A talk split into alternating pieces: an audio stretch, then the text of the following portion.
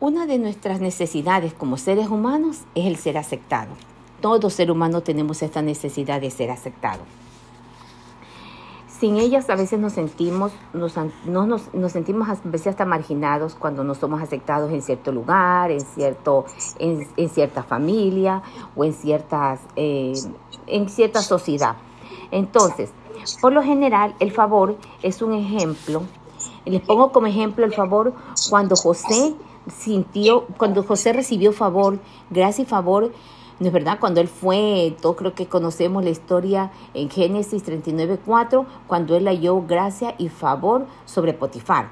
Eso es gracia, eso es gracia, o sea, es la presencia mismo de él, el mismo, su mismo, su, el mismo, um, por su forma de ser, por su forma de, de su humildad, eh, por el tener la presencia de Dios en él mismo, lo llenaba de gracia y favor y él podía caer bien a cualquier persona. Podríamos decir que esa es la gracia y favor, caerle bien a, a ciertas personas aún sin conocerlas. Y en, en ciertos lugares que llegamos. Ok, ¿quién anhela, quién de ustedes anhela recibir gracia y favor? Todos, todos deseamos tener la aprobación no tanto de los hombres, sino también de Dios, mucho más de Dios. Lo primero que debemos hacer es valorar la enseñanza del Señor. Es valorar la enseñanza. ¿Y cómo valoramos la enseñanza? Es leyendo la Biblia. Proverbios 3, del 1 al 4 nos dice, Hijo mío, no te olvides de mi enseñanza. Aquí nos están hablando ya, la palabra nos está enseñando que no nos olvidemos de su enseñanza. La enseñanza dice, no te olvides de mi enseñanza y en tu corazón guarda mis mandamientos. ¿Y de qué manera? Como yo les estoy diciendo, es eso, valorando la enseñanza, valorando la palabra. A veces no valoramos la palabra y tenemos que saber que la Biblia es un gran tesoro para nosotros, un tesoro que tenemos que tener a mano, el leerlo diariamente, el escudriñarlo. No le voy a decir que yo lo leo todos los días porque le mentiría, pero sí trato de leerla, trato de leerla casi todos los días. Y siempre cada año me pongo una nueva meta de qué forma podré leer más la Biblia. Este año dije voy a leerme empezando desde desde el, Antiguo Testamento empecé a leer en este mes el libro de, de, Josué.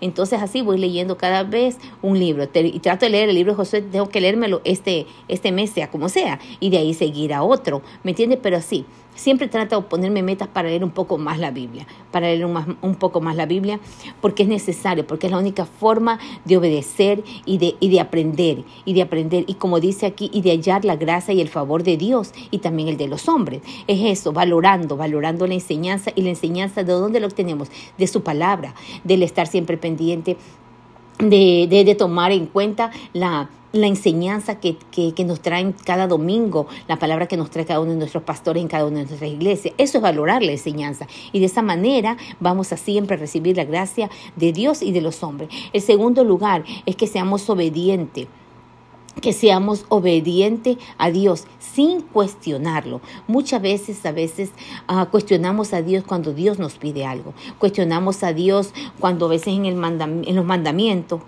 digamos, el segundo y gran mandamiento, amarás a tu prójimo como a ti mismo. A ver, digamos, yo me pongo de ejemplo, primeramente, es muy difícil, es muy difícil, ese es un mandamiento que Dios nos manda, amar a nuestros prójimos como a nosotros mismos. Y a veces nos es difícil, porque nos es difícil a veces quedarnos callados cuando cuando queremos juzgar a alguien, quedarnos callados cuando queremos hablar de alguien. Entonces, ese es un mandamiento que Dios nos manda. A nadie nos gusta que nos juzguen, a nadie nos gusta que nos señalen, a nadie nos gusta que hablen de nosotros. Bueno, y a veces esos son mandamientos que nos es difícil. Un mandamiento que tenemos es el servir, el servir. En este año estamos hablando del servicio, del don de la iglesia, de que estamos haciendo casa, y no, no lo estamos haciendo, no lo estamos haciendo. Yo ahorita exhorto a muchos de los que estamos aquí en este momento en que si no estamos sirviendo en algo en nuestra iglesia, estamos recién empezando el año, vengamos, hablamos con nuestros pastores, con nuestros líderes y que digamos qué puedo hacer, en qué área puedo servir, aquí estoy para servir, eh, eh, estoy aquí yo, en qué pueden usarme el otro día yo escuchaba una, yo escuchaba una prédica de, de, de, de, Dante Gelbar, no sé de qué, de qué mes era, de qué era, bueno, la puse y me escuché, y escuché un testimonio que me, me gustó muchísimo de una veteranita que dijo ella que quería servir. Y la señora tenía setenta y pico de años. Y que le dijeron en qué puede servir esta señora y dijo usted en qué quiere servir entonces dijo yo quiero servir en el área de los jóvenes. Y la mandaron con el líder de los jóvenes. Y dijo él pero en qué puede servir una señora de setenta y pico de años ya dijo no sé pero yo quiero servir. Y bueno la señora que empezó a hacer se empezó a parar a la entrada de la puerta con una cámara fotográfica pedía permiso a todos los jóvenes de la iglesia iba tomándole foto a cada uno de los jóvenes de la iglesia y aprendía cosas de cada joven de la iglesia, el color favorito, qué necesidad estaba teniendo, qué cosa le gustaba, algo de ese muchacho. Y dice que ella empezó domingo a domingo a saludar a cada chico. Se aprendió tanto la cara de ellas a saludarlo por nombre y apellido.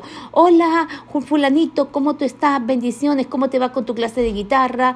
Ah, ¿Cómo estamos con esto? Sabes que el equipo, si sabía del equipo que le gusta muchacho, un ejemplo, los Redskins perdieron, pero yo sé que se van a mejorar. ¿Qué sé yo? Cada domingo era así con cada joven. Esta señora, esta dama, se tomó en ese ministerio, el cual ella, en ese momento, prácticamente decirlo, lo formó 10 años. 10 años y en ese año de los 70 a los 80 y pico de ella, ella hizo diferencia. Claro que hizo diferencia en la vida de miles de jóvenes, por una iglesia muy grande, en miles de jóvenes. Miles de jóvenes. A los ochenta y pico le dio un infarto, dos, tres infartos a la señora y estuvo a punto de fallecer.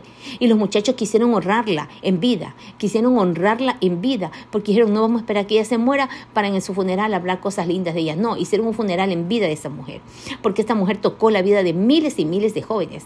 A veces tenemos 40, tenemos 50 y nos sentimos cansados. Decimos, no, pero ¿en qué puedo servir? ¿En qué puedo hacer? No, es tiempo de levantarnos, es tiempo de obedecer, es tiempo de hacer iglesia juntos. Estamos en el año de, de, de, de la casa. Estamos necesitando miles de obreros. Yo digo miles porque somos muchas iglesias, somos muchos lugares en este momento. Y en cada, yo sé que en cada iglesia se necesita, se necesita ayuda, se necesita ayuda en todas, en todas las áreas, en todas las áreas, en todos los ministerios. Entonces, digo, si esta mujer a los setenta y pico de años pudo empezar ese ministerio que no existía, que ella dijo, ¿qué puedo hacer? Bueno, orar, interceder por jóvenes, estar pendiente por los jóvenes. Diez años le llevó, diez años, diez años. Y hizo diferencia, claro que sí, pero a veces quizás estamos necesitando o estamos buscando, qué sé yo, ministerios más llamativos, más donde seamos mejores vistos, donde seamos más vistos, no lo sé. Pero en este momento que estamos hablando de obediencia para poder tener la gracia y el favor de Dios, yo te digo, el primero es que busquemos de su enseñanza, que leamos la palabra, que aprendamos cada día más y más. El segundo es que seamos obedientes. Y el tercero es que dejemos que el Señor, dejemos que el Señor obra en nosotros, que la bondad y el Señor esté en nosotros, que cada vez que vayamos a un lugar, las personas solamente con vernos, nuestra forma de hablar, nuestra forma de actuar, las personas no tengan que vernos con una Biblia debajo del brazo y que digan, tú eres cristiano por tu forma de hablar, porque recuerden que decían al Señor, le decían a los apóstoles, tú eres de ellos por tu forma de hablar. Ya los reconocían, así no sea físicamente que se acordaban, pero la forma de hablar, ¿por qué? Porque estaban con el Señor en cada momento, porque escuchaban la forma de hablar del Señor y ellos ya lo tenían. Entonces, que ese sea nuestro, eh, nuestro tercer paso, que seamos eso, que la bondad y la verdad nos caracterice en nuestra vida, que nuestra forma de hablar nos caracterice, nos caracterice, que la gente cuando nos vea mm, ya eso le llame la atención y eso nos cubra de gracia y favor. Mis hijos están siempre para cualquier cosa, ellos saben que tienen que cubrirse de gracia y favor y me piden, a veces las más chiquititas, van a empezar un examen o van a hacer una cosa, me dicen, mami, cúbreme de gracia y favor. El otro día Ariane iba a dar el, examen de, de de conducir. Y cuando ya dimos todos los papeles y le dijeron, ok, te toca la computadora uno, ve a la computadora uno. Me dice, mami, cúbreme de gracia y favor. Y yo dije, esta, esta pelada está loca. Dije yo, ¿cómo le voy a cubrir de gracia y favor si se va a sentar al frente de una computadora? ¿Para qué quiere la gracia y favor mío? Entonces yo le dije, sí, mi amor, te cubro de gracia y favor. Te cubro de gracia y favor. ¿Por qué? Porque la gracia y favor nos abre puerta.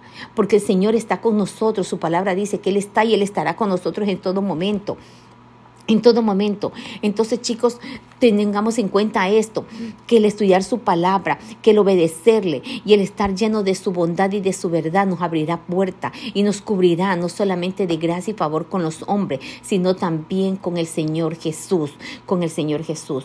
Yo los bendigo en esta mañana y termino de leerles el proverbio del 1 al 4 que dice, Hijo mío, no te olvides de mi enseñanza y en tu corazón guarda mis mandamientos, porque largura de y de años de vida y paz te añadirán. La misericordia y la verdad nunca se aparte de ti. Átalas a tu cuello, escríbelas en la tabla de tu corazón y así hallarás favor y buena estimación ante los ojos de Dios y los hombres. Así que yo los cubro en esta mañana de gracia y favor a cada uno de ustedes y declaro que la gracia y el favor de Dios los acompaña en este día, en esta semana y en este mes. Los bendigo, mis corazones bellos, un abrazo y un beso grande, grande, grande. Feliz día.